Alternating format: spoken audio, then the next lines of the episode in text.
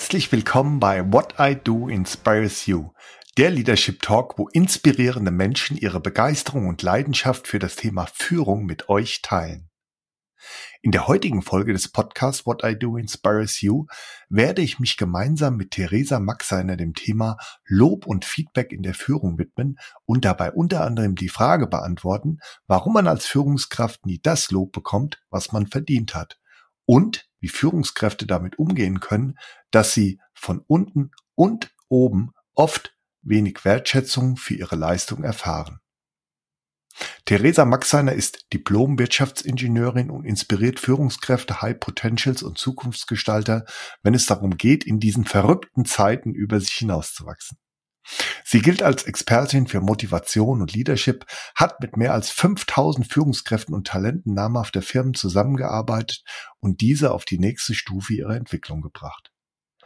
Heute schätzen bereits mehrere tausend Zuschauer ihre unterhaltsamen Vorträge.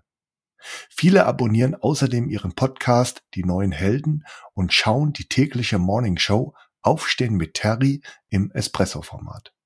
Freut euch auf ein sehr inspirierendes Gespräch, in dem ihr den Menschen Theresa Maxeiner näher kennenlernen werdet.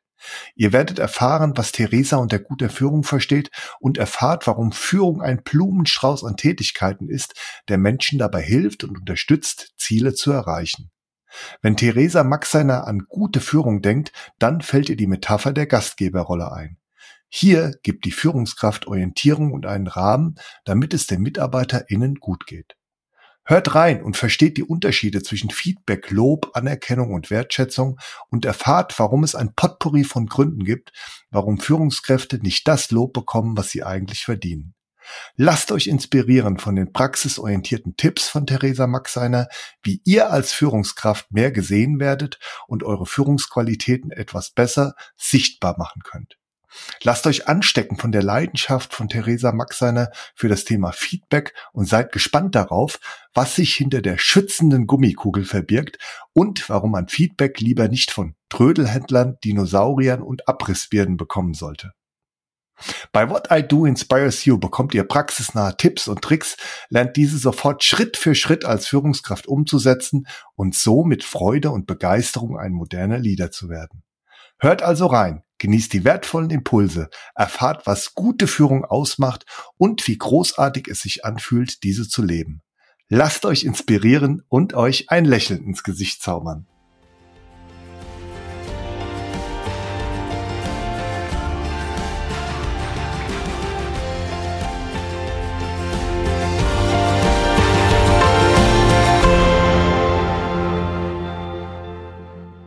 Liebe Terry, es ist mir eine große Freude, dich beim Podcast What I Do Inspires You begrüßen zu dürfen. Herzlich willkommen. Vielen Dank, freue mich auch hier zu sein. Wir werden uns heute mit dem Thema Lob und Feedback in der Führung beschäftigen und dabei unter anderem die Frage beantworten, warum man als Führungskraft nie das Lob bekommt, was man verdient hat und wie Führungskräfte damit umgehen können, dass sie von unten und oben oft wenig Wertschätzung für ihre Leistung erfahren. Theresa, du bist Speakerin, Autorin, Moderatorin und Führungskräfteberaterin und Geschäftsführerin des Weiterbildungsanbieters Max Seiner und Nagel.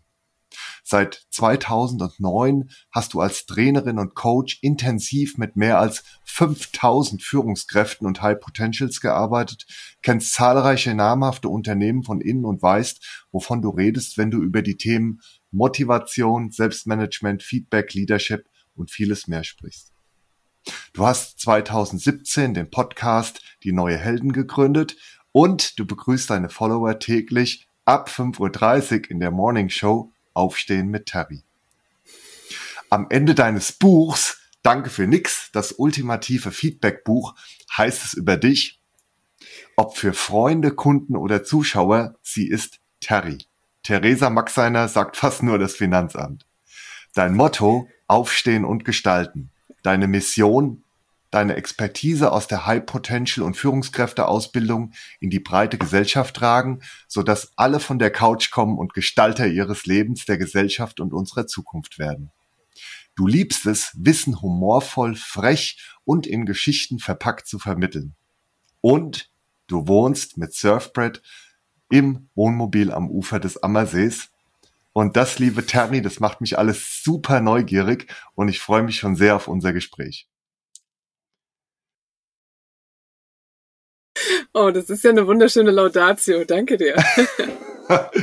ja, sehr, sehr gerne. Ja, ich mache mich dann schon vorher immer ähm, schlau äh, zu, meinen, zu meinen Gästen und ähm, ja, sowohl deine Vita als auch das eine oder andere, das hat jetzt schon wirklich einiges, einiges zu bieten und in der Tat bin ich jetzt wirklich sehr, sehr neugierig, noch mehr von dir zu erfahren und lass uns doch jetzt mal starten mit einer Frage, die ich immer zu Beginn eines Gesprächs in meinem Podcast stelle. Was war denn dein schönstes Erlebnis in der letzten Woche und wo hast du Glück empfunden?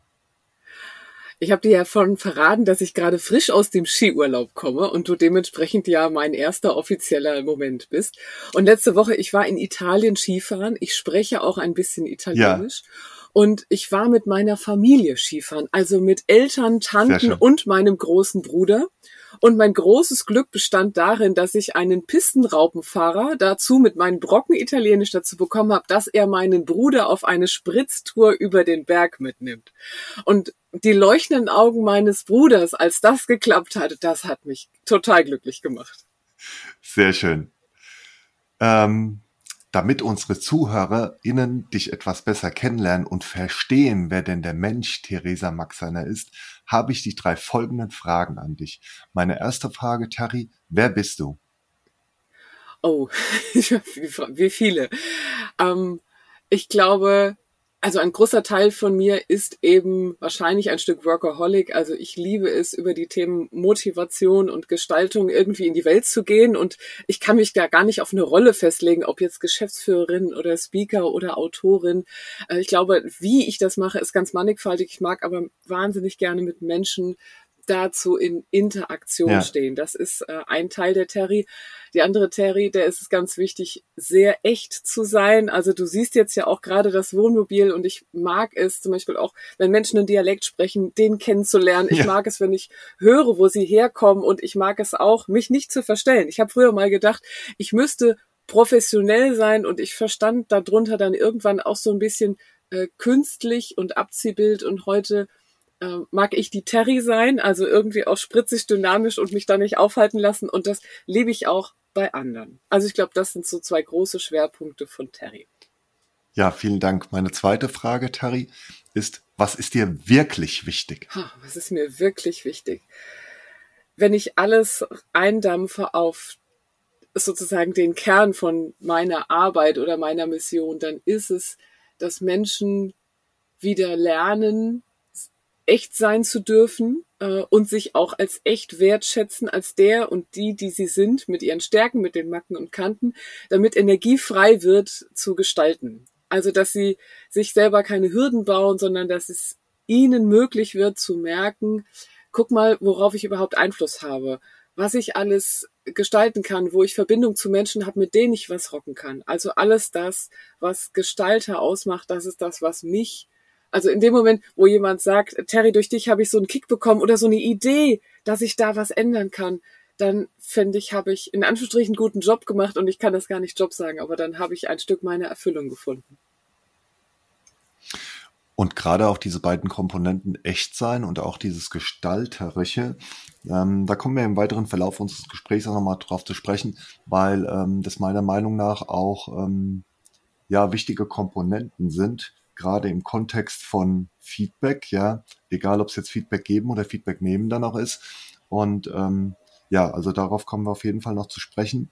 Meine letzte Frage, Terry, ähm, in unserem Kennenlernmodus für unsere ZuhörerInnen ist, wofür stehst du jeden Tag auf?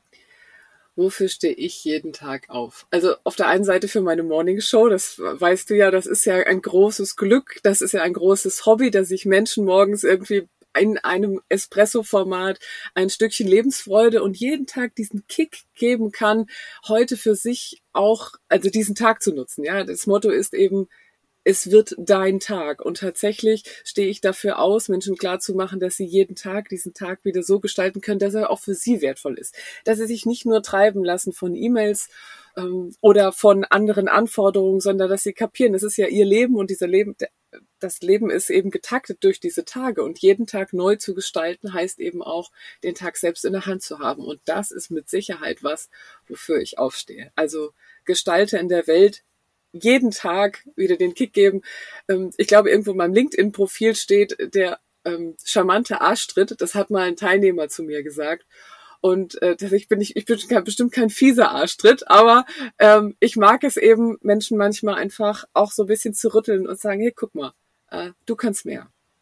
Also das mit der Morning Show und auch äh, die Uhrzeit, das beeindruckt mich ja schon äh, sehr. Verlangt auch, ähm, da möchte ich ganz gerne mal äh, auch nachfragen, verlangt es nicht auch irgendwie so viel Disziplin, auch Selbstdisziplin? Ähm, und ähm, ja, weil es ist ja im Prinzip, es ist wirklich, wie du es gesagt hast, täglich, ja, die Morning Show auch zu einer relativ äh, frühen, frühen Uhrzeit. Ähm, ja, gib mir da mal ein Gefühl, wie das, wie das so für dich ist. Oder ist es einfach schon dadurch, dass du auch äh, die Morning Show eben ins Feld geführt hast als Beantwortung auf meine Frage, wofür du jeden Tag aufstehst, dass du sagst, naja, es ist auch Teil meiner Leidenschaft und deshalb fällt mir das im Prinzip dann auch, auch gar nicht schwer, das so zu machen. Also ich weiß, dass wenn es denn morgens so wäre, dass die um 5.30 Uhr live ist, dann, also ich weiß, dass ich so funktioniere. Wenn ein Termin ist, ein großes Event ist, dann bin ich ab dem Moment da. Jetzt ist bei meiner Morningshow, wenn man sich die anguckt, tatsächlich ja Musik unterlegt. Und da ist auch vorne und hinten was dran geschnitten. Das heißt, die ist zu 90 Prozent leider nie live, weil die noch ein bisschen schicker, so wie dein Podcast eben auch, ähm, schick im Netz ist. Das heißt, es wird vorproduziert. Ich würde aber sagen, das hat fast noch mehr Aufwand, weil wir natürlich mit einem Team sogar daran arbeiten. Also da ein Texter, ein Gestalter dabei, jemand, der schneidet. Und ähm, dem, aber das braucht genauso, weil es eben täglich ist, es ja auch eine Menge, braucht's viel Input, ähm, braucht viel Zeit auch unter der Woche immer mal auch äh, in Gesprächen, dass ich merke, oh, das ist ein cooles Thema, das schreibe ich jetzt gerade auf, das brauche ich für die nächsten Morningshows, aber das wird vorproduziert, weil äh, um 5.30 Uhr wäre es zwar live, aber noch nicht so schick. das, das, äh, das, das ist wohl wahr, ja.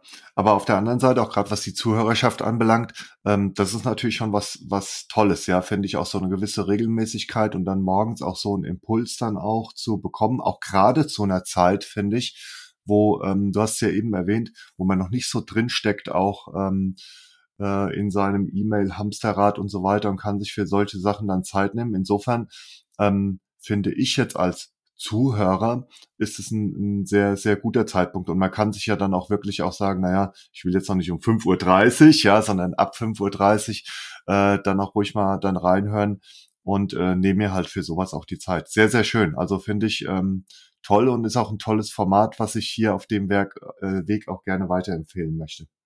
Terry, lass uns doch jetzt mal einsteigen, weil wir sind ja in einem Leadership Talk Podcast äh, bei What I Do Inspires You in das Thema Führung und gute Führung. Was ist es für dich, Führung, und wie sieht deine Perspektive auf Führung aus?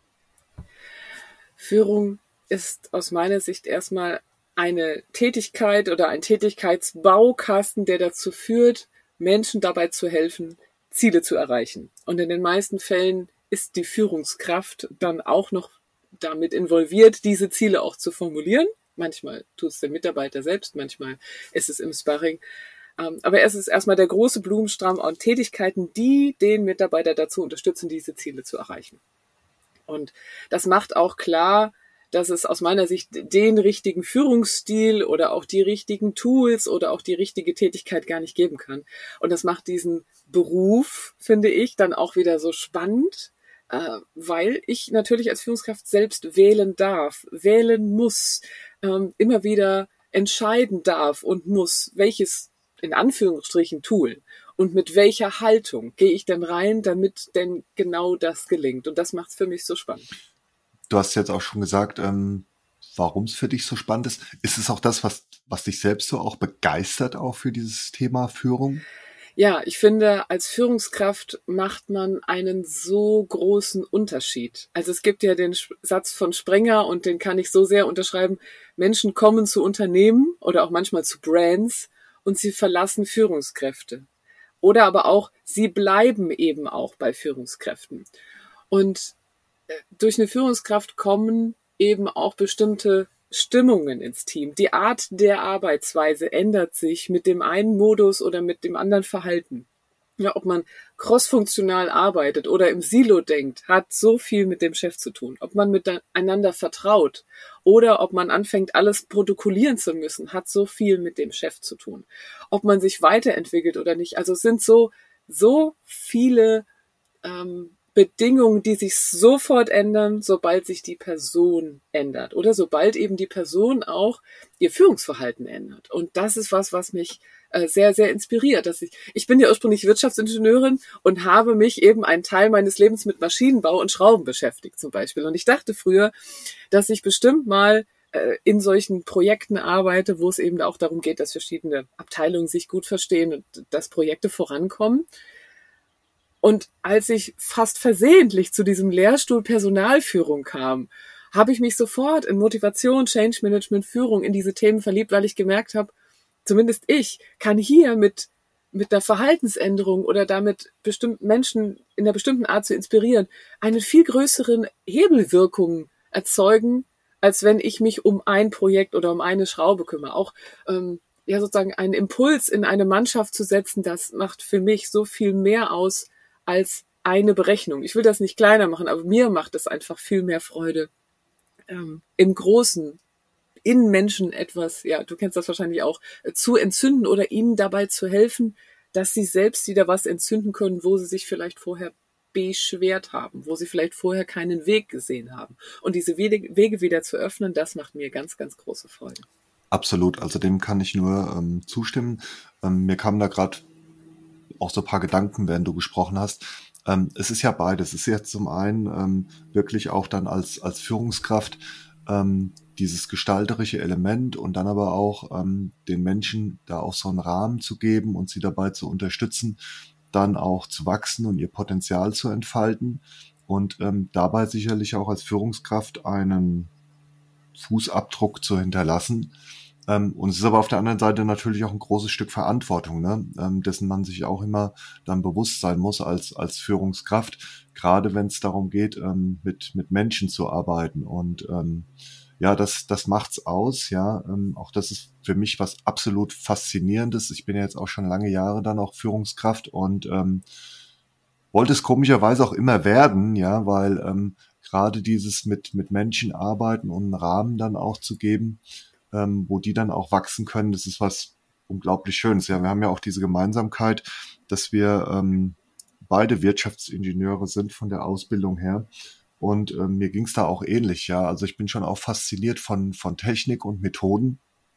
Aber mir ist es viel, viel wichtiger, dann auch gemeinsam mit, mit Menschen zu arbeiten, äh, dann auch in einem Team. Und das macht für mich auch ein Stück weit diese Attraktivität dann auch von, von Führung aus. Und das hat dazu geführt, dass ähm, ja Führung auch wirklich für mich, ich würde schon sagen, ähm, Leidenschaft mittlerweile dann auch, auch geworden ist. Ähm, wenn wir über Führung sprechen, ähm, dann ähm, kann man natürlich auch, ähm, gibt es ja unterschiedliche Ausprägungen auch, auch von Führung und du hast auch vorhin erwähnt in dem Sprenger-Zitat, ähm, dass natürlich auch gerade die Attraktivität von Unternehmen ähm, stark geprägt ist durch die Führungskräfte und ähm, man ja auch dann, wie gesagt, oft sagt, dass äh, Menschen weniger die Unternehmen verlassen und mehr dann die Führungskräfte. Was macht denn für dich gute Führung aus und was braucht es dazu? Also für gute Führung darf und muss ich mir wirklich klar machen, dass ich diesen Baukasten äh, selbst wähle, dass ich auch selbst wähle, mit welchen, mit welcher Haltung, mit welchen in Anführungsstrichen Tools, mit welchen Vorgehensweisen, Prioritäten ich das tue. Also was ich überhaupt nicht mag, ist, dass sich Menschen auf einen Stil festlegen, der vielleicht eben nicht auf alle Mitarbeiter, nicht auf jede Situation passt, sondern tatsächlich diese Variabilität haben und auch bewusst machen, dass manche Situationen etwas anderes brauchen, dass sie sich aber auch manchmal weiterentwickeln müssen und dürfen, um dieser Situation oder um diesen Mitarbeitern eher gerecht zu werden. Also ich finde, es ist so wie eine Gangschaltung im Auto. Ich fahre ja nicht immer im dritten Gang, sondern ich muss ja auch da anpassen, in welchem Gelände ich bin. Und äh, dementsprechend bin ich jetzt auch nicht so ein Freund von Tests, ne? welcher Typ bin ich denn, sondern es hilft mir natürlich zu merken, wo sind meine Routinen und was braucht's an der einen oder anderen Stelle noch. Das, also Führung heißt für mich diese Wahlfreiheit. Auf der anderen Seite, ich liebe das, die Metapher der Gastgeberrolle. Äh, tatsächlich kann ich mir das immer so sehr gut vorstellen, wenn ich an einem Geburtstag bin und ich bin auf, vielleicht auf einem sehr großen Geburtstag eingeladen, dann gehe ich davon aus, dass ich werde an der Tür begrüßt, der Gastgeber begrüßt mich und dann zeigt er mir, vielleicht weil ich neu bin, andere Menschen, ja, und er sagt, was es zu trinken gibt und er, der gibt mir Orientierung und wünscht mir gleichzeitig einen schönen Abend. Ich habe ganz viel Freiheiten, aber ich habe auch ganz viel Rahmen von diesem Gastgeber und weil ich erlebe ja viele Führungskräfte, die erstmal auch Angst haben, zu viel Rahmen zu geben, weil sie dann gleich denken, dass sie so autoritär sind, merken aber, dass bei einem guten Gastgeber eben beides da ist. Da ist Orientierung und ganz viel Wohlwollen. Der möchte, dass es dir gut geht. In, damit gibt und, oder dafür gibt er dir einen Rahmen. Und äh, damit können viele Führungskräfte dann was anfangen, weil guter Gastgeber sein wollen sie auch. Und äh, das ist auch, ich finde das eine sehr, sehr angenehme Orientierungsrolle, mit der man auch in der heutigen Welt gut, gut fährt. Ja, sehr schöne, sehr schöne Metapher auch. Und ähm, ist gerade für so einen Podcast, finde ich, auch entscheidend, mit solchen Bildern oder Metaphern auch zu arbeiten, damit sich auch die ZuhörerInnen dann auch das so ein bisschen besser vorstellen können. Und gerade wenn du die beiden Sachen dann auch erwähnt hast, Rahmen und Orientierung und auch dieses sich einstellen immer wieder auf, auf neue Situationen, ähm, das, ähm, das ist natürlich was, was gerade in der heutigen Zeit ähm, oft als sogenannte VUCA-Welt bezeichnet, ähm, dann auch umso wichtiger ist, ne? weil sich Dinge dann auch immer wieder verändern, ähm, auch gerade was die Rahmenbedingungen anbelangt, in denen wir dann auch letztendlich ähm, führen. Ja, also äußere Umstände merken das ja aktuell ganz, ganz stark, verändern sich von heute auf morgen. Das hat natürlich auch große Implikationen auf die Menschen, in denen wir, äh, mit denen wir arbeiten und die wir dann führen. Und da bedarf es natürlich auch eine Anpassungsfähigkeit der, der Führungskraft. Und ähm, beim Rahmen ist es genauso, wie du sagst. Also man muss wirklich da individuell schauen, wie eng, wie weit wähle ich den Rahmen, wie starr ist dieser Rahmen, kann ich ihn ein bisschen beweglicher gestalten, wie viel Orientierung muss ich geben, wie viel Freiheit darf ich zulassen. Das hat natürlich auch sehr viel mit, mit Vertrauen dann zu tun. Also es gibt dann schon sehr, sehr viele Facetten, äh, die dann ähm, auch so eine, so eine Führung dann auch ausmachen wir haben jetzt gerade auch über diese Anpassungsfähigkeit gesprochen, Terry. Und du hast ja auch in den letzten Jahren, ich habe es ganz am Anfang in der Intro auch gesagt, äh, wirklich sehr, sehr viele, ähm, mit sehr, sehr vielen Führungskräften und auch High Potentials gearbeitet. Wie hat sich denn aus deiner Sicht auch gerade so in den letzten Jahren Führung gewandelt und warum brauchst du vielleicht auch so eine neue, menschlichere Führung? Ja, also was ich schon erlebe, ist, dass natürlich in vielen Unternehmen, und das ist auch gut, Mitarbeiter mehr Verantwortung übernehmen, übernehmen dürfen, übernehmen müssen, weil die VUCA-Welt natürlich erfordert, dass jeder an seiner Stelle, wo er fachlich in der stärksten Expertise ist, eben auch die Entscheidung trifft.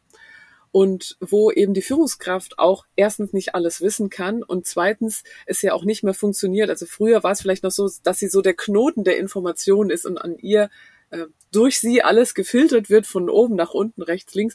Ähm, heute ist die Informationswelt so mannigfaltig. Wir wissen heute, dass wir selbst entscheiden müssen, was überhaupt wir reinlassen und welche Informationen wir uns noch holen, um Entscheidungen zu treffen. Und diese hohe Komplexität erfordert Entscheidungen oft auf Mitarbeiterebene. Heißt auch, ich als Führungskraft muss manchmal viel mehr fragen, anstatt Vorgaben zu machen. Also auch mal, welche Rahmenbedingungen brauchst du um? Und mich dann darum kümmern, anstatt sie zu setzen. Und wenn ich da auf diese Gastgeberrolle nochmal komme, dann heißt es für mich, ja, die Gäste sprechen jetzt mit, was es zu essen gibt. Und die Gäste geben auch Feedback. Und dann darf der, also, und die Führungskraft, die ist klassischerweise, die hat aber vielleicht auch nur ein bestimmtes Budget, die muss jetzt verhandeln, ob es das gibt oder nicht gibt. Ähm, muss auch aushalten, dass sie vielleicht vorher Würstchen geplant hatte und jetzt gibt's aber ganz viel mit Tofu, weil die Mitarbeiter das eine nur wirklich nicht brauchen. Also wir sind jetzt gerade auch so ein Stückchen in der neuen Ernährungswelt natürlich, aber es hat damit nichts zu tun. Ähm, ich meine wirklich, Führungskraft muss sich darauf einstellen, dass Mitarbeiter äh, bewusst auch andere Rahmenbedingungen fordern, nachvollziehbarerweise und diese ermöglichen, wo es geht. Und dazu mehr im Gespräch sein. Also weniger von oben nach unten Vorgaben, sondern mehr im Dialog. Das ist für mich eine große äh, Veränderung. Und eben damit umzugehen, dass junge, also ich glaube, das ist eben neu, dass junge Menschen viel älteren Menschen sagen, was sie brauchen.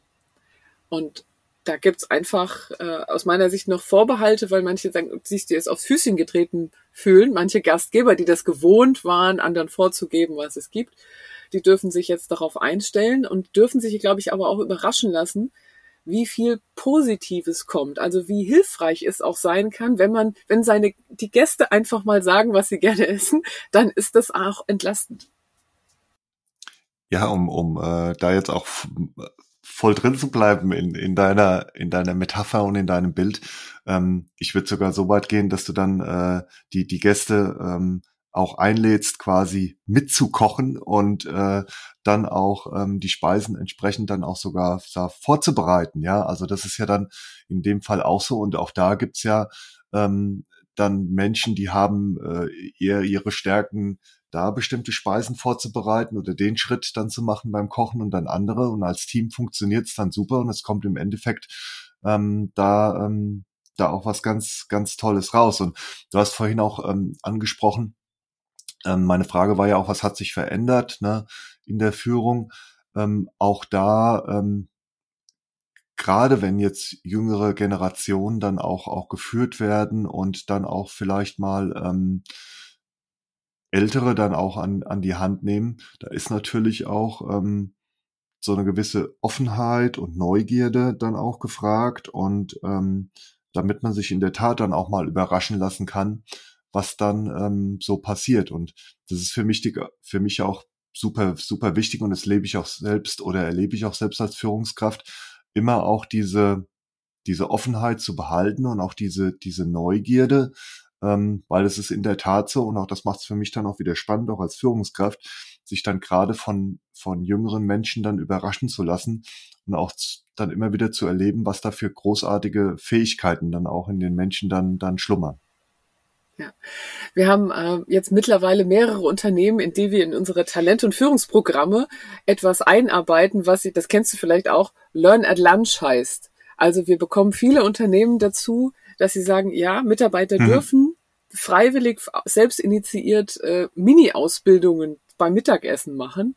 Und es zeigt sich eben, dass ganz viele Jungen Lust haben, auch Älteren zu zeigen, wie bestimmte IT-Funktionalitäten gehen und so weiter. Und das hat so ein, also das macht so einen Kulturwandel, weil sie plötzlich beginnen, voneinander zu lernen. Und ein paar, ich weiß noch zum Beispiel aus der Unternehmenskommunikation, die haben gesagt, boah, dürfen wir das auch? Also dürfen wir auch diesen Termin einstellen und andere dazu einladen? Ähm, und die haben sich quasi bei den, in Anführungsstrichen, Jüngeren das abgeguckt und lernen jetzt voneinander. Das ist wunderbar. So ein Learn at Lunch kann ich total empfehlen. Ähm, du hast ja eben, ähm, es ist einmal kurz gefallen, das, das Wort jetzt gerade im Kontext von, ähm, dass auch dann jüngere MitarbeiterInnen dann auch vielleicht Älteren mal das eine oder andere zurückspielen, nämlich das Wort, Wort Feedback. Und der Titel der Podcast-Folge heißt ja auch Lob und Feedback in der Führung. Und was ist denn deine Definition von Lob, Terry? Und wie unterscheidet sich Lob auch von Anerkennung und von, von Feedback? Und wa warum ist aus deiner Sicht auch Lob so, so wichtig und gerade auch für Führungskräfte? Ja, also das ist ein Potpourri von Begriffen, ich weiß, dass die Begriffe auch sehr unterschiedlich definiert werden. Meine Definition wäre die folgende. Feedback ist für mich erstmal der totale Oberbegriff und heißt jedwede Rückmeldung, die Menschen geben, im engeren Sinne ist Feedback diese freiwillige Geschichte von ich gebe freiwillig eine Rückmeldung von etwas, was ich wahrgenommen gesehen habe und eventuell auch eine Bewertung und möglicherweise auch einen Wunsch und du kannst es dir freiwillig anhören, kannst aber vorher sagen, nee, ich will nichts hören. Diese totale freiwillige Geschichte ist das eigentliche Feedback. In meinem Buch bin ich dann auch dazu übergegangen, mal über die Welt zu sprechen, nämlich über die Realität, dass Feedback meistens weder ungefragt kommt und auch äh, genommen werden muss, äh, zumindest manchmal in beruflichen Konstellationen, habe ich nicht die Wahl. Also ne, ich muss es mir vom Kunden anhören, genauso viel vielleicht auch zumindest vom Mitarbeiter oder vom Chef. Das heißt, Feedback bedeutet für mich jedwede Rückmeldung zu einem Verhalten, sei es positiv oder negativ. Und das kann genauso eine mimische Rückmeldung sein, wie auch eine verbale, wie eine schriftliche. Es spielt erstmal keine Rolle. Feedback als großer Überbegriff. Lob ist für mich eine spezifische positive Rückmeldung auf eine Leistung oder auf ein bestimmtes Verhalten, was auch zu etwas Positivem geführt hat. Anerkennung ist für mich was Ähnliches, aber Anerkennung kann man auch zeigen gegenüber ähm, einem Bemühen. Auch wenn irgendwas nicht geklappt hat, kann ich trotzdem Anerkennung dafür zeigen, also positiv für das Verhalten. Und Wertschätzung an sich ist für mich eine Art von Grundhaltung dem Menschen gegenüber, ähm, also eine positive Grundhaltung. Ich schätze diesen Menschen wert, Klammer auf, egal ob ich Kritik für ihn habe oder Lob oder Anerkennung, das ist eine Grundhaltung. Ja, danke, dass du auch diese, ähm, du hast ja gesagt, diesen Potpourri von, von Begriffen oder Begrifflichkeiten, dass du da ähm, deine Definition jetzt auch mal ähm, gegenüber unseren ZuhörerInnen dann auch so, so erklärt und, und deutlich gemacht hast. Und ähm, wir werde, werden später gerade, wenn wir über das Thema Feedback äh, sprechen, auch auf diese Komponente der Freiwilligkeit dann auch nochmal eingehen. Ähm, ich hatte ja am Anfang gesagt, ähm, dass ähm, wir auch die Frage beantworten, warum das auch ähm, so ist, dass insbesondere Führungskräfte, wenn wir jetzt auf das Thema Lob nochmal eingehen, eigentlich nie so das Lob bekommen, was sie, äh, was sie verdienen. Warum ist es deiner Meinung so? Ich meine, du hast ja auch da ähm, schon eine ziemlich große Erfahrung, gerade in deiner Arbeit und deiner Erfahrung mit, mit Führungskräften. Und ähm, ich habe, als ich mir über die Frage Gedanken gemacht habe, dann auch selbst mal so ein bisschen reflektiert, wie ist es auch bei, bei, bei mir so, ja, und ähm, ja, kann das manchmal dann auch so, so, so teilen, ja. Ähm, das heißt, es hat dann für mich oftmals, ähm, ich bin auch hier und da im, im Ehrenamt tätig und ähm, habe da auch so Vergleiche gezogen, wo das oft auch so ist. Du bist da in so einer in so einer Geberrolle dann auch auch drin und versuchst dann ähm, hier und da ähm, dann Dinge zu ermöglichen und zu zu geben, hast aber relativ selten äh, dann eine Situation, wo du dann explizit und ähm, ich habe es auch eben erwähnt, sowohl von oben als auch von unten, ähm, dann mit Lob über, überschüttet wirst. Aber wie ist da so deine, deine Perspektive, Terry, darauf? Ich finde, also es ist sowieso so, dass Menschen nie das Lob bekommen, was sie verdienen, weil die allermeisten Menschen eben nie genau wissen, was du auf dem Schreibtisch hast und welche Rahmenbedingungen gerade aktuell dich so beeinflusst haben, dass du es trotzdem irgendwie geschafft hast, dieses Ergebnis zu bringen. Also die wenigsten sehen, unter welchen Rahmenbedingungen du etwas leisten musstest und ähm, in vielen Fällen haben sie ja auch gar nicht die Expertise, um einzuschätzen, ob das jetzt besonders gut, besonders schwer war. Äh, und sie, die meisten Menschen beschäftigen sich schon mal sowieso meistens mit sich, sehen eigentlich auch gar nicht, was andere leisten, sondern sehen vielleicht nur erstmal ihren vollen Schreibtisch oder ihre Agenda. Das heißt, sowieso bekommen wir nie das Lob, was wir verdienen. Aber bei Führungskräften finde ich es jetzt nochmal spezieller, weil viele Führungskräfte, auch mit denen ich zu tun habe, dürfen ja oft noch gar nicht über diese Dinge sprechen, über denen sie sich in manchen Gremien Gedanken machen, weil es tatsächlich äh, manchmal Geheimhaltung unterliegt, weil es auch manchmal gefährlich ist, weil es noch nicht spruchreif ist, weil für manche Dinge verhandelt werden muss, bevor ein Budget da ist. Und tatsächlich würde man wirklich unsinnig Pferdescheu machen, wenn man jetzt auch dauernd darüber spricht. Gleichzeitig braucht es aber ganz viel ähm, Aufwand möglicherweise, um Dinge vorzubereiten, um Verbindung zu Menschen zu knüpfen, um in der Verhandlung beispielsweise stark zu sein oder um Menschen äh, für etwas zu gewinnen. Und deswegen ist vieles der Führungstätigkeit tatsächlich für Mitarbeiter insbesondere unsichtbar. Und diese Unsichtbarkeit führt natürlich auch dazu, dass was unsichtbar ist, kann nicht gelobt werden. Ähm, oder du kennst es vielleicht auch gerade in der aktuellen Zeit, wo so viele Unternehmen ähm, Lieferschwierigkeiten haben. Wir als Verbraucher denken wahrscheinlich, Mensch, also klar, ich habe, das war jetzt lieferbar, das ist, es ist normal. Aber wie sehr sich da jemand angestrengt hat, dass überhaupt das da ist, das ist etwas Besonderes. Aber ich komme vielleicht als Verbraucher gar nicht darauf zu loben. Genauso ist es als Mitarbeiter auch, dass ich gar nicht sehe, wie viel Aufwand es eine Führungskraft äh, ge gebraucht hat, dass das möglich wurde. Also das Nichtwissen führt auch allein dazu, dass es dann wenig Lob gibt. Ähm, von in Anführungsstrichen Lob von oben, also von meinen oberen Führungskräften kriege ich oft auch nicht, weil deren Schreibtisch gefühlt noch voller ist, weil sie auch oft nur das sehen, was sie beschäftigt. Also, und ich nehme, nenne das gar nicht despektierlich. Und ich glaube, je höher die Management-Ebene ist, desto heftiger ist die Zeitkomponente. Und Lob und Wertschätzung wird allein dadurch ausgedruckt, dass man jemandem das Vertrauen schenkt und gar nicht viel nachfragt. Das ist manchmal wirklich, und da ist nicht geschimpft gelobt, tatsächlich stimmig. Und die wenigsten reden darüber, aber ähm, ja, da wird wenig Lob tatsächlich ausgesprochen. Und dann gibt's Führungskräfte, die habe ich auch schon erlebt, die stehen im Raum, die haben eine Präsenz, die sind toll und andere kommen gar nicht auf die Idee, so einer Koryphäe zu sagen, gut gemacht.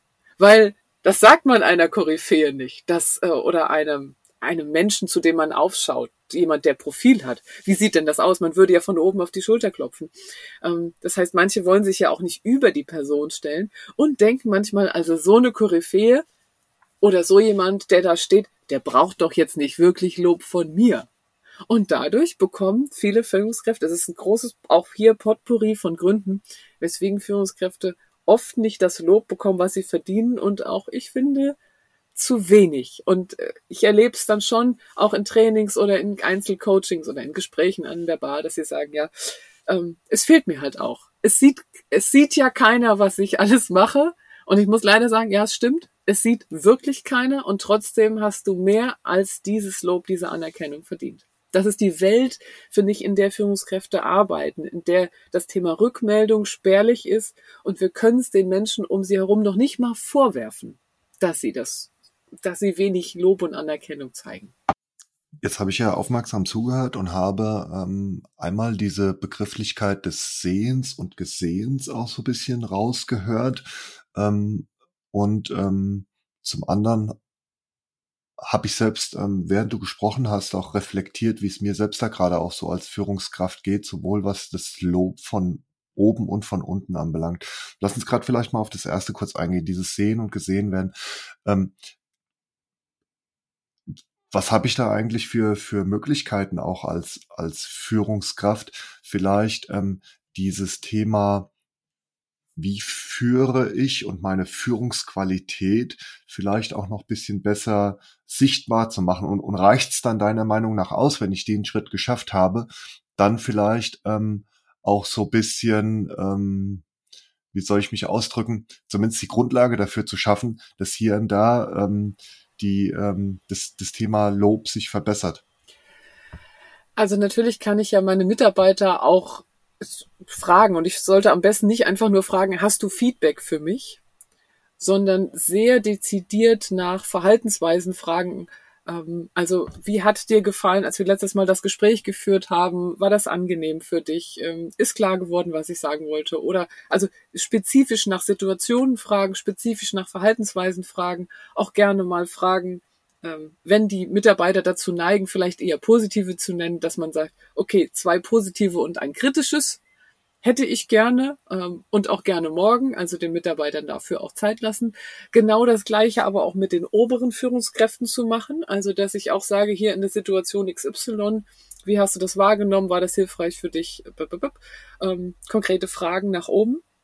Und dann kann ich wirklich nur dafür plädieren, sich ein Netzwerk an Führungskräften aufzubauen, also Kollegen auf der gleichen Ebene oder Menschen in anderen Unternehmen auf der gleichen Ebene, mit denen ich mein Verhalten auch immer mal wieder an bestimmten Situationen durchsprechen kann und die dann vielleicht auch sagen, wow, das hast du gut gelöst. Boah, so eine Idee hatte ich noch nicht. Oder auch, ach, hier würde ich noch mal was tun, weil äh, tatsächlich auf der gleichen Ebene haben wir ja meistens auch gute Feedbackgeber, die sich mit dem Thema Führung auskennt. Der Mitarbeiter kann es vielleicht gar nicht so bewerten. Äh, er sieht vielleicht eine Situation, aber hat ja nicht alle Rahmenbedingungen. Auf der gleichen Ebene kriege ich schon besseres Feedback. Von oben meistens auch, weil sie einfach Rahmenbedingungen sehen. Ja, aus meiner Sicht auch ein, ein, ein guter Tipp, sich da mit der sogenannten Peer Group sich so ein bisschen auszutauschen, also auf der, auf der gleichen Ebene. Ähm, vielleicht auch noch ein Impuls von mir. Ähm, ich selbst versuche auch so oft wie möglich Führung zum Thema zu machen. Das heißt, ich habe mit meinen eigenen Führungskräften auch einen monatlichen, wir nennen das Leadership Circle, wo wir viele Themen rund um das Thema Führung einfach besprechen. Ja, da kommen auch mal neue Sachen dann rein. Ähm, ähm, beispielsweise ähm, erstmal theoretisch, aber dann auch praktisch umsetzbar, ähm, Sachen wie Positive Leadership oder stärkenorientiertes Führen, dann aber auch ganz normale, ich nenne es mal Alltags- oder Tagesprobleme oder Themen, die sich äh, in der Führung dann ergeben. Und ähm, wenn wir das zum Thema machen, dann wird dann vielen auch nochmal das bisschen, bisschen stärker bewusst. Und allein daraus bekomme ich dann manchmal auch schon, ich will nicht sagen, dass es immer Lob ist, ja, aber ähm, es gibt dann zumindest eine positive Resonanz, wie ich dann selbst führe oder auch mit dem Thema Führung dann auch, auch umgehe. Das vielleicht auch nochmal so ein, so ein Impuls von mir, ja.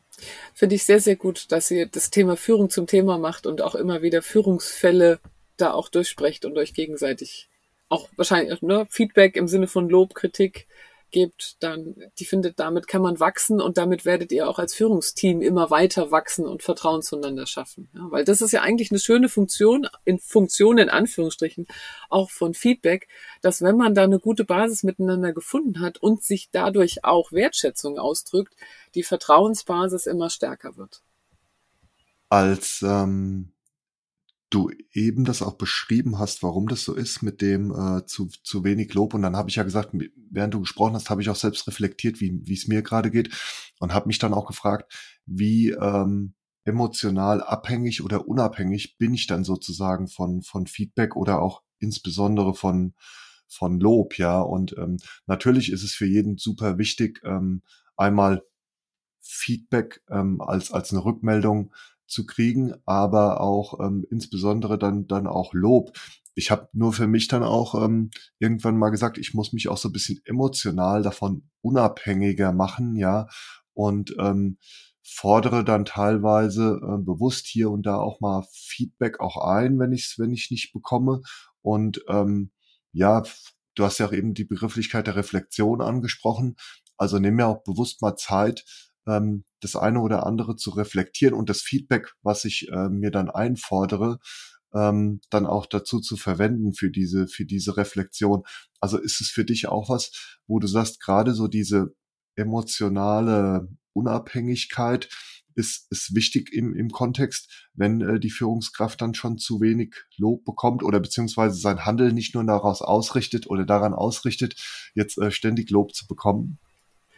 Ja, tatsächlich, also die emotionale Unabhängigkeit von Feedback ist der Grund für mein Buch Danke für nichts, weil ich gemerkt habe, dass Menschen, also nicht nur Führungskräfte, aber insbesondere Führungskräfte eben oft in Situationen sind oder in Rollen sind, wo sie äh, durch das Feedback, was sie aufgrund auch ihrer Rolle bekommen, nicht unbedingt Wertschätzung bekommen. Also wenn Sie zum Beispiel in einem heftigen Change-Projekt sind und Mitarbeiter oder auch Kollegen sind angefressen und ne, die kriegen dann oft sowas Fieses auf den Tisch oder an den Kopf geknallt. Und egal wer sie wären, egal wie gut sie ihre Sachen machen, Men der Mensch in dieser Rolle kriegt das gerade ab. Es sind nicht sie persönlich. Deswegen ist es so wichtig, sich emotional unabhängig von Feedback zu machen, ähm, weil man eben oft in diesen Situationen steckt, für die man in Anführungsstrichen nichts kann und man erfüllt in Anführungsstrichen eine Funktion. Das kann man zwar jetzt auch super gut machen, aber es kann sein, dass die anderen gar keinen Raum und wie du eben gesagt hast, das gar nicht sehen, was eigentlich für eine Leistung da drin steckt oder was für eine wohlwollende Haltung trotz der heftigen Rahmenbedingungen derjenige hat oder diejenige hat. Und dementsprechend, äh, ja, emotionale Unabhängigkeit kann ich jedem empfehlen, insbesondere Führungskräften. Ich glaube, sonst wird man auch in der aktuellen Welt als Führungskraft nicht mehr unbedingt froh, weil man kriegt einfach viel ab, was mit einem selbst und mit der eigenen Leistung nicht so viel zu tun hat. Nicht zu verwechseln übrigens äh, mit ähm, Führung ist nicht, nicht emotional oder hat nichts mit Emotionen zu tun. Natürlich total. Also das zeigt auch meine eigene Erfahrung. Ähm, allein das wird schon eine Podcast-Folge, äh, glaube ich, füllen. Ähm, Emotionen auch in der, in der Führung. Ähm, aber wirklich auch im Kontext von Feedback jetzt diese emotionale ähm, Unabhängigkeit und sein Handeln da so ein bisschen äh, nicht danach auszurichten oder zu entkoppeln. Wenn das aber jetzt so ist, ja, dass Führungskräfte zu wenig Lob und Anerkennung auch bekommen, wie, wie geht's denn den Führungskräften mit äh, zu wenig Anerkennung und auch, auch Wertschätzung? Oh, ich habe ja regelmäßig in, in Workshops äh, oder auch in Strategietagungen ist sehr, also ich habe oft sehr individuelle Kontakte, natürlich auch in der ganzen Vorbereitung. Ich sehe dann aber auch ja die Mannschaften oft vor mir. Und ich habe zum Glück sehr vertrauensvolle Beziehungen mit denen und bekomme sehr schnell mit, dass die das auch sehr trifft, äh, dass da wenig zurückkommt. Jetzt erlebe ich es meistens bei schon auch eher jüngeren Führungskräften, dass die überrascht sind noch, wie viel, oder in Anführungsstrichen, wie wenig Positives zurückkommt. Ähm, Älteren Anführungsstrichen haben sich manchmal schon dran gewöhnt, aber eher auch so zähneknirschend dran gewöhnt und fragen sich, warum tun sie sich das an? Also ich weiß noch, ich hatte 2017 äh, eine Gruppe, da, äh, wir haben um neun Uhr gestartet, um 20 nach neun sagte der Erste, also weiß gar nicht, warum ich mir das alles antue. Ich würde mir am liebsten eine Berghütte nehmen und da jetzt mein Lebtag Kässpätzle machen, aber hier sieht ja keiner, wie ich mir den Hintern aufreiße und die anderen fielen auch da noch ein. Ähm, zudem, also da, das ist so diese fehlende Anerkennung und fehlende Wertschätzung, fehlendes Lob für das, was sie tun. Und gleichzeitig habe ich auch erlebt, ähm, dass sie sich manchmal Dinge anhören müssen, die nur wirklich sehr frech sind. Also auch wo mit harten Bandagen gekämpft wird, ähm, wo sie, also zum Beispiel auch, ja, wo, wo Programme laufen in Unternehmen, um bestimmte Bereiche abzubauen, habe ich erlebt, dass eine Führungskraft das Feedback bekommen hat, sie müssen an ihrem Sein arbeiten.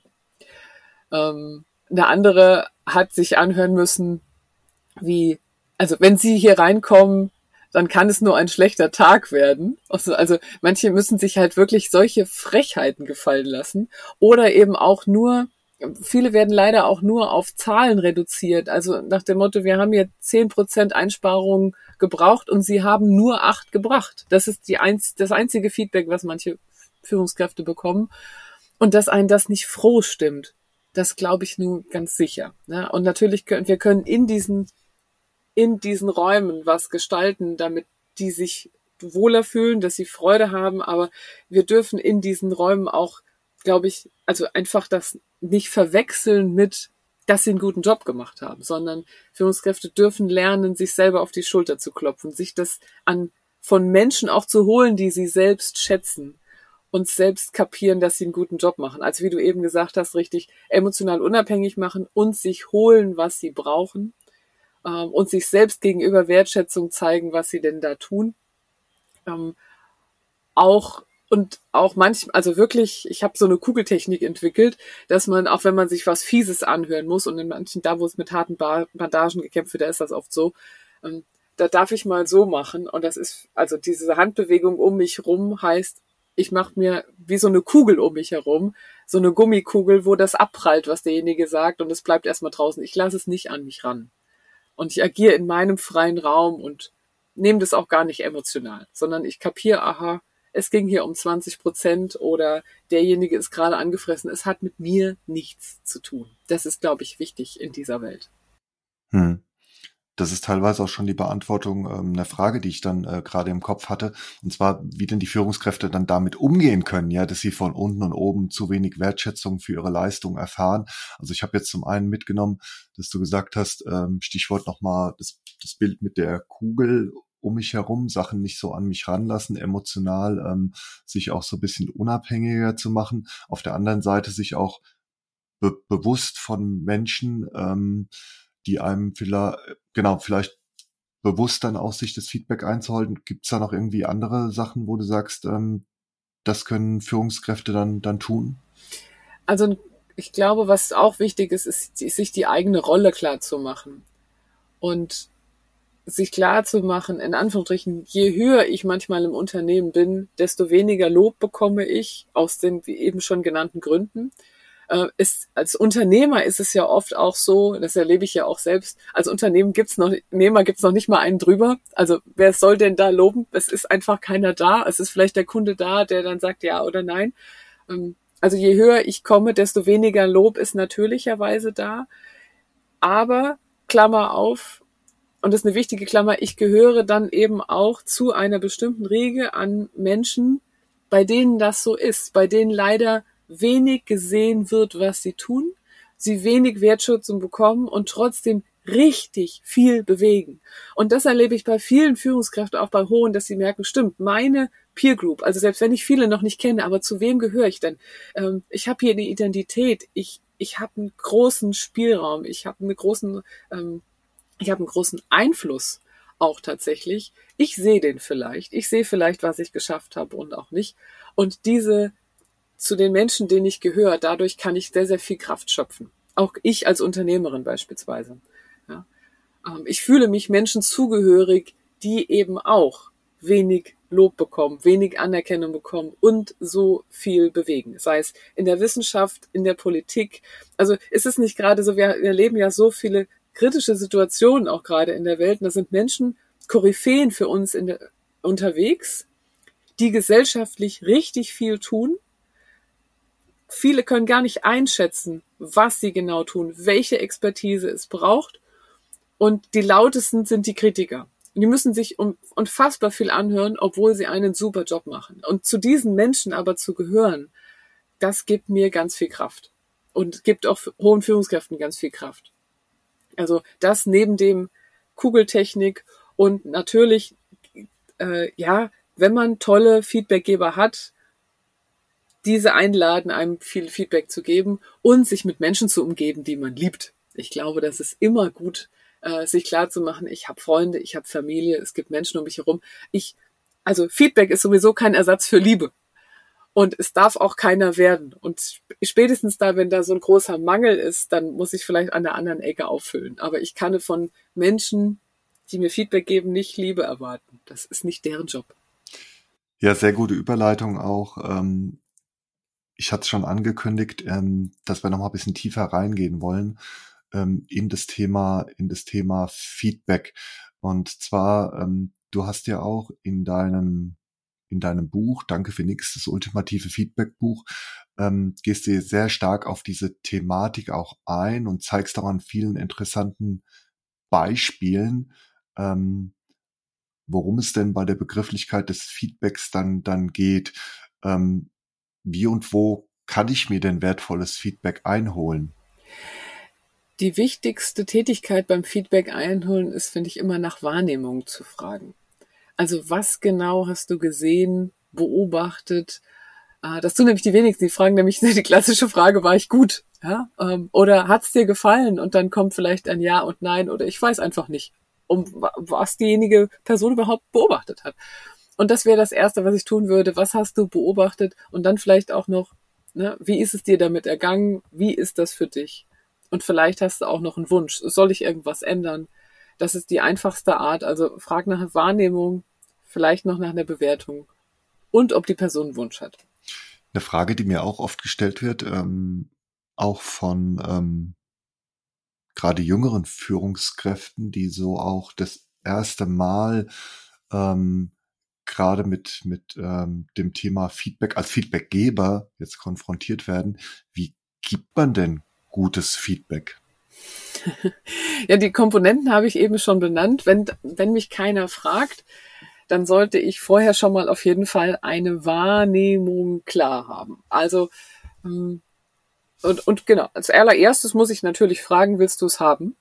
Wenn man das die beste Definition nach Feedback nimmt, dann ist es ja eine freiwillige Geschichte. Also frage ich, möchtest du nur Beobachtung von mir haben oder möchtest du Feedback von mir haben? Wenn ich auch an den Augen ansehe, dass die Person es wirklich haben will und es kein gemurmeltes na gut ist, dann gebe ich es auch. Und ähm, am Anfang ist es so wichtig, klar zu sein, was ich beobachtet habe, gesehen habe. Also ich lese zum Beispiel vor. Ich sage, in deiner E-Mail stand der Satz und dann lese ich den Satz vor. Und dann sage ich, da ging bei mir folgende Geschichte los oder da hatte ich folgende Sorge. Ne? Jetzt kommt dieses Thema, äh, welche Wirkung hatte das dann auf mich? Und danach kommt vielleicht noch das nächste Mal, wenn du eine E-Mail schreibst, bitte achte darauf, dass diese Person im CC ist oder dass du das so und so formulierst oder dass du hier auf Tralala achtest. Ähm, und die, die wichtigste Funktion oder das tollste Feedback ist eben, wenn die Wahrnehmung klar und deutlich ist und du nicht interpretierst, du also nicht sagst, du hast schlampig eine E-Mail formuliert da hast du schnell was hingeschmiert oder du machst immer Fehler in der E-Mail. Also so Übertreibungen sind Murks, Verallgemeinerungen sind Murks. Ähm, oder ne, Interpretationen sind Murks. Bitte eine Beobachtung. Du hast gesagt, ich habe gesehen, ähm, auf deinem Schreibtisch stehen zwei Kaffeetassen und nicht nur dieser Müll hier. Ja. Im Positiven aber auch. Ich mach, sag nicht einfach nur super Kommunikation, sondern in deiner E-Mail hat mir gefallen, dass da klar strukturierte Absätze sind. Das hat mir total viel Guidance gegeben und ich wusste, was du von mir willst. Das war Klarheit für mich. Also klare Beobachtungen sind für mich der Feedback-Traum. Wenn du. Was findest du bei Feedback ganz wertvoll, wenn du es bekommst?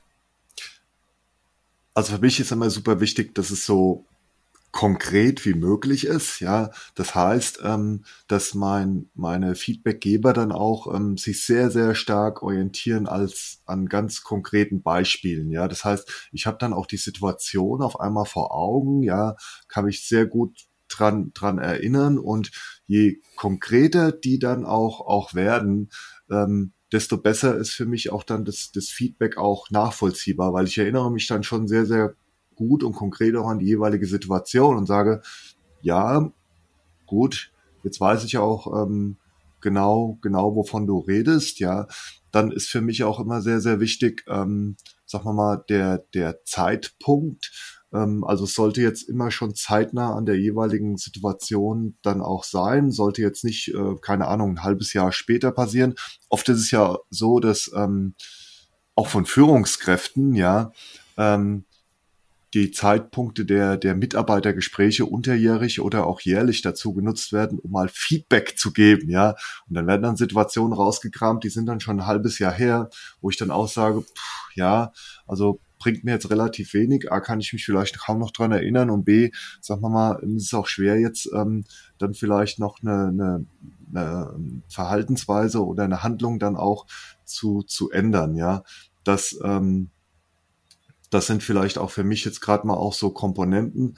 Und dann macht auch für mich oft auch der Ton die Musik, um das vielleicht als letztes noch zu nennen. Das heißt wirklich auch, ähm, und da achte ich als Feedbackgeber schon auch sehr drauf, ähm, welche Worte ich, also Sprache hat ja eine unglaubliche Macht, äh, welche Worte ich auch verwende. Das bedeutet auch, dass ich mein, mein Feedback ähm, dann auch schon vernünftig vorbereite, mir auch Gedanken mache, okay, äh, welche Worte verwende ich, wie kommt es bei meinem Gegenüber an, ja, ähm, welche Worte sind vielleicht auch ein, ein, Trigger für bestimmte Sachen, welche sollte ich nicht eher äh, verwenden.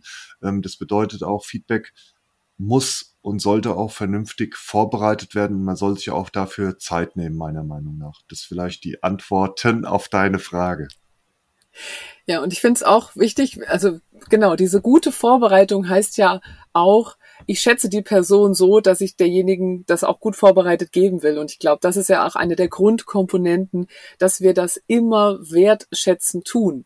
Und wenn wir jemandem Feedback geben, wo wir merken, boah, wir sind gerade so innerlich am Kämpfen und ähm, können vielleicht gar nicht an uns halten, dann ist es erstmal aus meiner Sicht auch wichtig, in einen Modus zu kommen, wo ich sage, stimmt, und es gibt was, wo ich die Person sehr für schätze. Weil in dem Moment, wo ich diese Schätz, diese Wertschätzung fühle, funktioniert das auch mit den Worten oft gut. Äh, und da kann auch Kritik wie auch Lob viel besser angenommen werden, wie wenn ich so in einem Grummel, in einem Kampfmodus bin. Und das gehört zu einer guten Vorbereitung eben auch dazu, dass ich mich manchmal fragen muss, welche zwei, drei Dinge mag ich an der Person? Und dann, erst dann. Also eben insbesondere bei Kritik, bei Lob ist das einfach. Ja, auch nochmal ein schöner, schöner Hinweis, ähm, weil in der Tat auch das ähm, mache ich auch, dass äh, bevor ich dann Feedback gebe, ich äh, wirklich mir auch, also ich habe dann die Person förmlich vor mir, auch dieses, dieses Bild und ähm, habe mir auch wirklich angewöhnt, da auch ähm, die, die, die Stärken, die ganzen positiven Eigenschaften zu sehen, ähm, was nicht bedeutet, dass ich dann auch mal ähm, ein konstruktiv kritisches Feedback auch gebe, aber es, es kommt dann irgendwie schon ganz, ganz anders rüber. Also insofern auch nochmal ein wichtiger Hinweis von dir. Jetzt, wenn du dich so viel mit Feedback auch äh, beschäftigst, ähm, Terry, gibt's da, gibt's da unterschiedliche Feedback Feedbackgeber-Typen, ja. Ähm, Du hast ja einen eben schon angesprochen, nämlich den Trödelhändler. Also der, der einem ja viel zu spät irgendwas sagt, also was, wo die Sachen schon Staub den angesetzt haben. genau. Da haben die Themen ja schon Staub angesetzt, ja. Und man denkt, mein Gott, was war denn damals? Ähm, und das ist dann entsprechend auch nicht mehr wertvoll, weil man kann oft gar nichts ändern. Manchmal sind es aber auch Antiquitätenhändler, wo man sich fragt, warum hat der mir das vorenthalten oder sie? Das darf doch nicht wahr sein. Ähm, ja, also es gibt Menschen, die leider nicht direkt sind, sondern irgendwann einem was auftischen. Und ich finde, wie du eben sagst, die darf man dazu einladen, ist einem bitte zwischen Tür und Angel zu geben. Für viele Dinge braucht es auch gar keinen Termin, das geht doch ruckzuck. Ähm, ja, aber ich finde viel unangenehmer noch sind so Dinosaurier. Das sind welche, also so mit so uralten Vorstellungen davon, wie Menschen lernen, nämlich durch Schmerz und meinen, sie müssen einem den Kopf abreißen damit man eine Veränderung einleitet. Und wir beide wissen aus der Hirnforschung, man kann auch durch Begeisterung lernen, ähm, haben aber leider noch nicht alle mitbekommen. Oder ich glaube, bei manchen, die sind auch eher durch hartes Feedback, auf eine harte Feedback-Hand erzogen worden und denken jetzt, naja, sie müssen es genauso machen oder wissen vielleicht auch noch nicht gar nicht, wie anders geht. Und für manche ist Feedback auch die offizielle Möglichkeit, jetzt mal endlich Dampf abzulassen. Das sind für mich so die Dinosaurier, die sind echt kein Geschenk. Ähm, ich finde, man darf den Dinosauriern das auch sagen. Also in manchen Trainings und spannenderweise sind viele von ihnen äh, total interessiert daran, das zu erfahren von sich aus vielleicht zu erfahren, dass sie so agieren, weil es sagt, trauen sich ja viele nicht ran. Ich habe ja oft dann eine ganz, ganz tolle ähm, sagen Beziehung zu ihnen, so dass mir das möglich ist, was vielleicht einem Mitarbeiter nicht direkt möglich ist. Ähm, und viele ändern dann ihr Verhalten. Aber wichtig, natürlich braucht das auch Training, weil da ist natürlich auch ganz viel ähm, Routine drin. Also Dinosaurier. Dann, was ich auch dauernd erlebe, sind so Napoleons und Napoleoninnen. Äh, Mr. und Mrs. Wichtig die durch Feedback Selbstaufwertung betreiben, indem sie andere abwerten. Ja, also sowas wie, das wäre mir ja nie passiert. Oder, ähm, ne, also wie konnte dir das und das passieren? Geht ja gar nicht. Äh, was kannst du eigentlich? Brot kann schimmeln, was kannst du? Also allein manchmal solche Sprüche. Äh, leider eben auch im beruflichen Kontext, aber im Privaten gibt's sie natürlich auch ähm, in der Nachbarschaft, in der Familie. Übrigens, also diese Feedbackgeber gibt's überall. Ich finde, es ist so der Klassiker, sie stehen an einem, an einem Auto, was sie sich nicht leisten können, treten wissend gegen den Reifen und sagen, müsste mal gewaschen werden. Also ähm, ja, Aufwertung durch Abwertung. Auch da kann ich das Feedback oft nicht ernst nehmen. Dann haben wir ähm, Abrissbirnen, die sagen gerne alles, also alles großartig oder alles Schrott. Hier nochmal neu, geht gar nicht. Und ich wünsche mir von einem guten Feedbackgeber natürlich Differenzierung. Ne? Was genau meinst du? Welche Zahl stimmt hier nicht? Welche Folie soll anders? Ähm, ne? Also genaue Beobachtung kriegt man von Abrissbirnen nicht direkt. Und auch sehr häufig sind Rehe und Hirsche tatsächlich, also so scheue Feedbackgeber, die so ganz vorsichtig sind. Also im Zweifel sieht man ja von hinten, ja, nee, nee, alles gut und dann sind sie weg. Ähm, und manche trauen sich tatsächlich einfach nicht, einem auch mal was Kritisches zu sagen, weil sie, weil sie Angst haben, vielleicht auch schlechte Erfahrungen gemacht haben. Ähm, ich hatte mal eine Führungskraft, die, die sagte, dass sie in der Pizzeria die schwarz verbrannte Pizza gegessen hat, weil sie sich nicht getraut hat, dem Kellner zu sagen, dass das nur wirklich nicht geht, dass sie gerne eine neue hätte, weil sie so Angst hat, dass der Kellner dann bei der neuen Pizza mal heimlich draufspuckt. Und so sind viele Führungskräfte auch unterwegs. Ich habe die auch im Coaching, die sagen, mein Mitarbeiter leistet an der an der Stelle nicht, schon seit einem halben Jahr. Und es kommt raus, ich habe es ihm noch nicht gesagt, aber ich rege mich heimlich auf. Das sind Rehe und Hirsche. Das ist für mich auch genauso furchtbar wie Dinosaurier. Äh, und zum letzten, ja, es gibt die Feedback-Schwaben, die mit Lob besonders geizen und vielleicht auch mit Kritik, weil passt ja schon, also es geht schon. Ähm, für Entwicklung brauche ich Feedback-Schwaben, die Lust haben, mehr zu investieren. Das sind so für mich aber eher die, die Negativbeispiele oder Negativtypen von Feedback, mit denen wir halt umgehen müssen, weil sie sind halt da. Aber so direkt kann ich mit deren Feedback meistens nichts anfangen. Kennst du solche? Ja, also äh, ich habe, während du diese Begrifflichkeiten Dinosaurier, Abrissbirnen, Trödelhändler, äh, Rehe und Hirsche auch total interessant ähm, dann eben genannt hast, hatte ich dann jeweils auch äh, verschiedene Personen im, im Kopf, auch ähm, weil ich jetzt gerade ähm, schon auch diverse berufliche Stationen auch hinter mir habe und ähm, da machst du natürlich auch viele, viele Erfahrungen, gerade was das Thema Feedbackgeber anbelangt. Ähm, vielleicht nochmal auch ein Hinweis zu Rehe und Hirsche. Ähm, auch da hat neulich ähm, noch eine relativ junge Führungskraft zu mir gesagt, ja, aber ich, ich möchte meiner Mitarbeiterin dann auch nicht so wehtun, ja, und da wirklich so ein bisschen rumgedrückt und äh, rumgedruckst, ähm, auch sich um das Thema Feedback und ähm, ja, das ist auch, glaube ich, glaube ich, wichtig, auch anhand deines Beispiels jetzt in der Pizzeria, ähm, dann einfach die Feedback, ich sag mal mal, Regeln zu, zu beachten und trotzdem in einer konstruktiven, wertschätzenden Art und Weise äh, das dann ähm, auch rüberzubringen, in dem Fall halt, dass die Pizza verbrannt war oder dass man vielleicht auch mit bestimmten Leistungen nicht so zufrieden ist oder auch eine bestimmte Wahrnehmung hat, weil das ist äh, super wichtig, weil ähm, da als Reh oder Hirsch zu agieren, da ist, glaube ich, keiner, keinem bei, bei geholfen. Und am Ende des Tages, äh, wenn du dich so verhältst, kommt dann auch der Bumerang ganz schnell wieder zurück und die Situation verbessert sich nicht, sondern wird dann in der Regel dann auch noch äh, schlimmer, dadurch, dass du ähm, dann auch kein Feedback gibst. Ja. Tatsächlich habe ich, dadurch, dass ich mich so intensiv mit Feedback im Buch beschäftigt habe, gemerkt, also Lob ist gar nicht immer positiv und Kritik auch nicht immer negativ. Ganz im Gegenteil oft. Also wenn wir Menschen haben, die uns so sehr schätzen, dann trauen die sich ja auch in die manchmal schwierige soziale Situation rein und geben uns das kritische Feedback, was wir so sehr brauchen, was sich sonst vielleicht keiner traut. Das heißt, Kritik zu bekommen kann so wertschätzend sein, kann so, also in Anführungsstrichen manchmal mehr Liebe sein als Lob, weil Lob geht schneller. Ja? Äh, Lob ist auch viel einfacher. Ähm, das, und wenn man, ich meine, wenn Menschen zu Olympia wollen, dann werden sie sich Schleifer suchen, die an ihnen rumkritteln und alles sehen, was eben noch nicht stimmt. Ähm, das heißt auch, also gute Kritik ist auch teurer als Lob. Auch wenn sich Lob vielleicht im ersten Moment so gut anfühlt. Aber ja, es hat was von einem, es hat, Lob hat vielleicht manchmal sogar was von der schlechten Süßigkeit, wenn man sich weiterentwickeln will, weil gut ernähren tut man sich damit eben nicht. Also Lob nicht immer gut, Kritik nicht immer schlecht und wenn Führungskräfte, auch Rehe und Hirsche, sich öfter trauen, was zu geben, dann kann genau das Wertschätzung sein.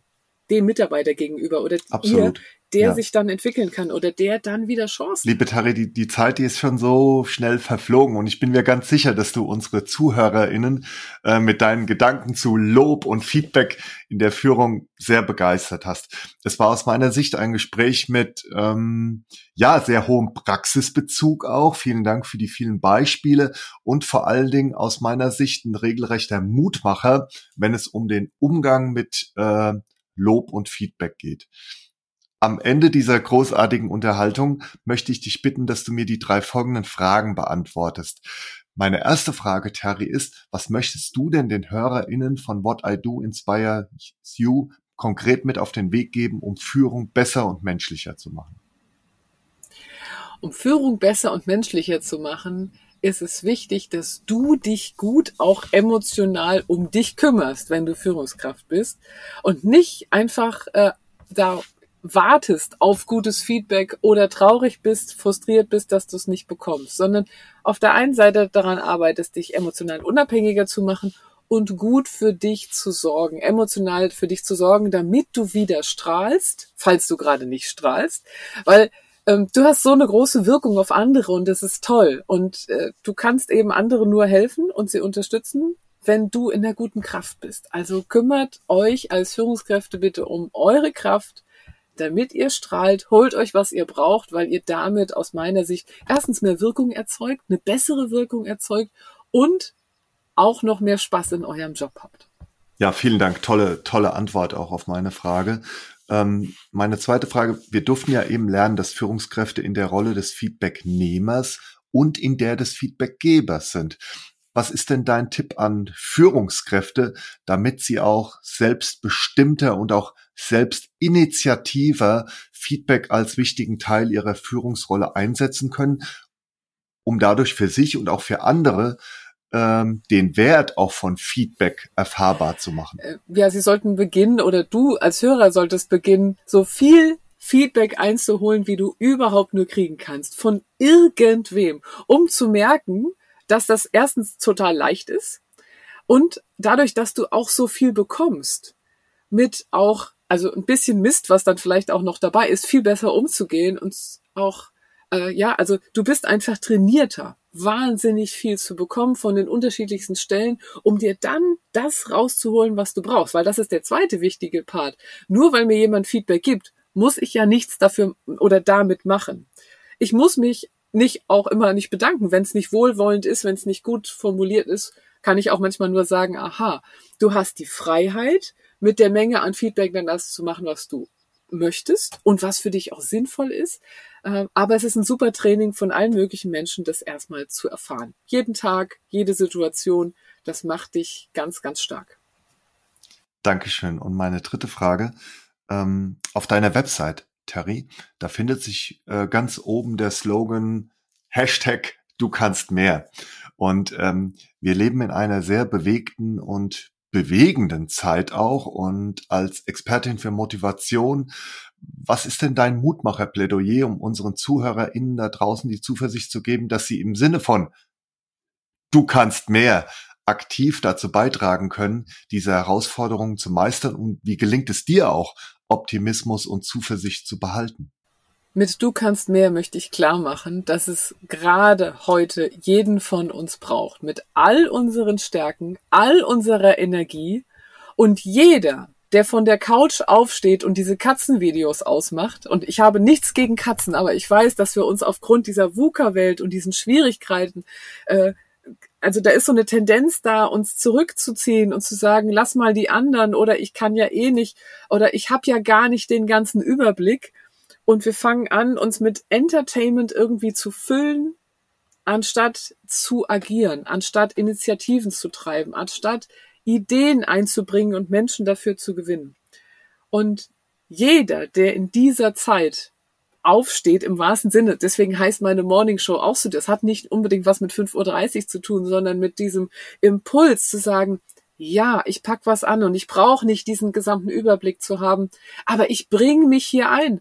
Und wenn ich noch nicht weiß, wie es geht, dann ähm, verbünde ich mich mindestens mit ein, zwei Menschen und wir stellen uns diese Frage und wir nehmen uns das Thema an.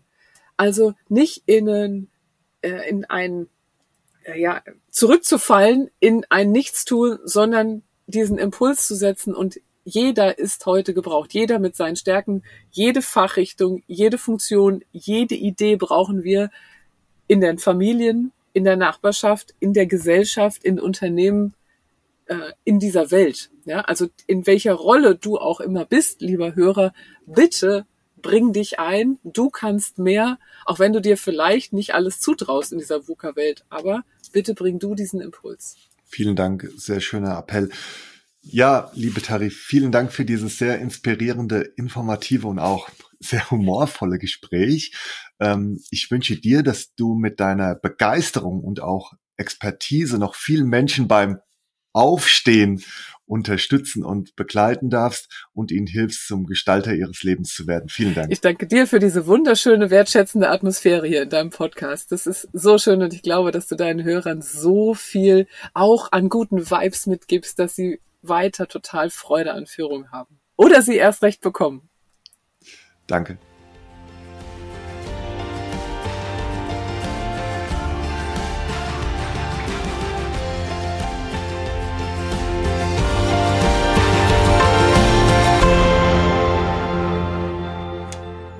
Was für wertvolle und sehr interessante Impulse, welche wir von Theresa Terry Maxeiner zum Thema Lob und Feedback in der Führung bekommen haben. Für mich als Führungskraft, aber auch hoffentlich für euch, liebe Hörerinnen, war es faszinierend, mal in ein Thema einzutauchen, was sehr herausfordernd sein kann und gerade aus der Perspektive von Führungskräften, die damit hadern, zu wenig Lob zu bekommen, auch teilweise sehr belastend ist.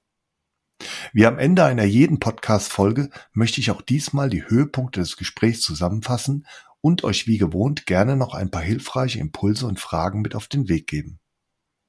Erstens. Führung ist ein Blumenstrauß an Tätigkeiten, der Menschen dabei hilft und unterstützt, Ziele zu erreichen. Es gibt nicht den Führungsstil und deshalb ist Führung auch so spannend, weil ich als Führungskraft entscheiden darf, welchen Führungsansatz ich wähle und mit welcher Haltung ich an das Thema Führung rangehe. Gerade das macht gute Führung aus, wenn man situations- und vor allem individuell auf den Menschen bezogen sein Führungsverhalten anpasst.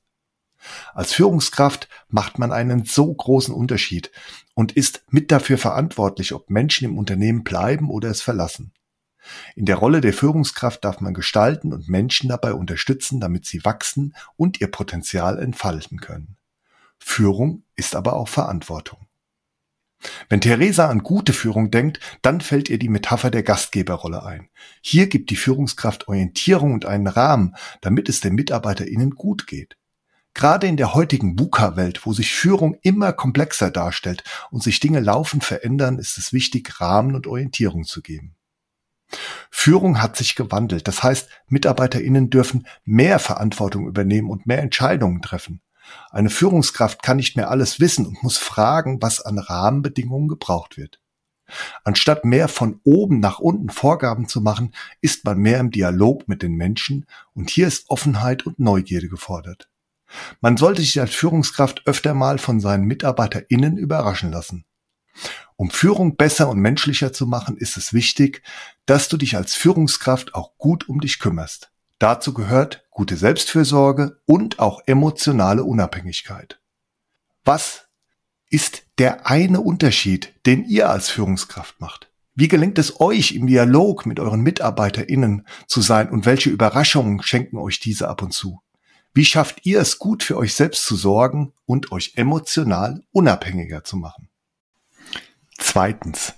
Feedback ist jedwede Rückmeldung, die Menschen geben und im engeren Sinne die freiwillige Rückmeldung zu etwas, was ich wahrgenommen und gesehen habe. Die Betonung liegt hier auf der Freiwilligkeit und zwar sowohl beim Geben als auch beim Nehmen von Feedback. Lob ist eine spezifische positive Rückmeldung auf eine Leistung oder zu einem Verhalten, welches auch zu etwas Positivem geführt hat. Anerkennung ist etwas Ähnliches, aber ich kann das auch als Rückmeldung zu einem Bemühen geben. Das heißt, auch wenn etwas nicht funktioniert hat, kann ich das anerkennen. Wertschätzung ist eine positive Grundhaltung dem Menschen gegenüber. Es gibt ein Potpourri von Gründen, warum Führungskräfte nicht das Lob bekommen, was sie eigentlich verdienen. Oft bekommt man nicht das Lob, was man verdient hat, weil viele Menschen gar nicht einschätzen können, unter welchen Bedingungen eine Leistung erbracht wurde und ob diese als besonders gut oder weniger gut zu bewerten ist, und viele Menschen beschäftigen sich ohnehin sehr mit sich selbst und sehen nicht, was andere leisten. Viele der Führungstätigkeiten sind für die MitarbeiterInnen unsichtbar und wird deshalb auch nicht gelobt. Das heißt, Nichtwissen führt zu wenig Lob. Wie kann ich also als Führungskraft mehr gesehen werden und kann auch meine Führungsqualitäten etwas besser sichtbar machen?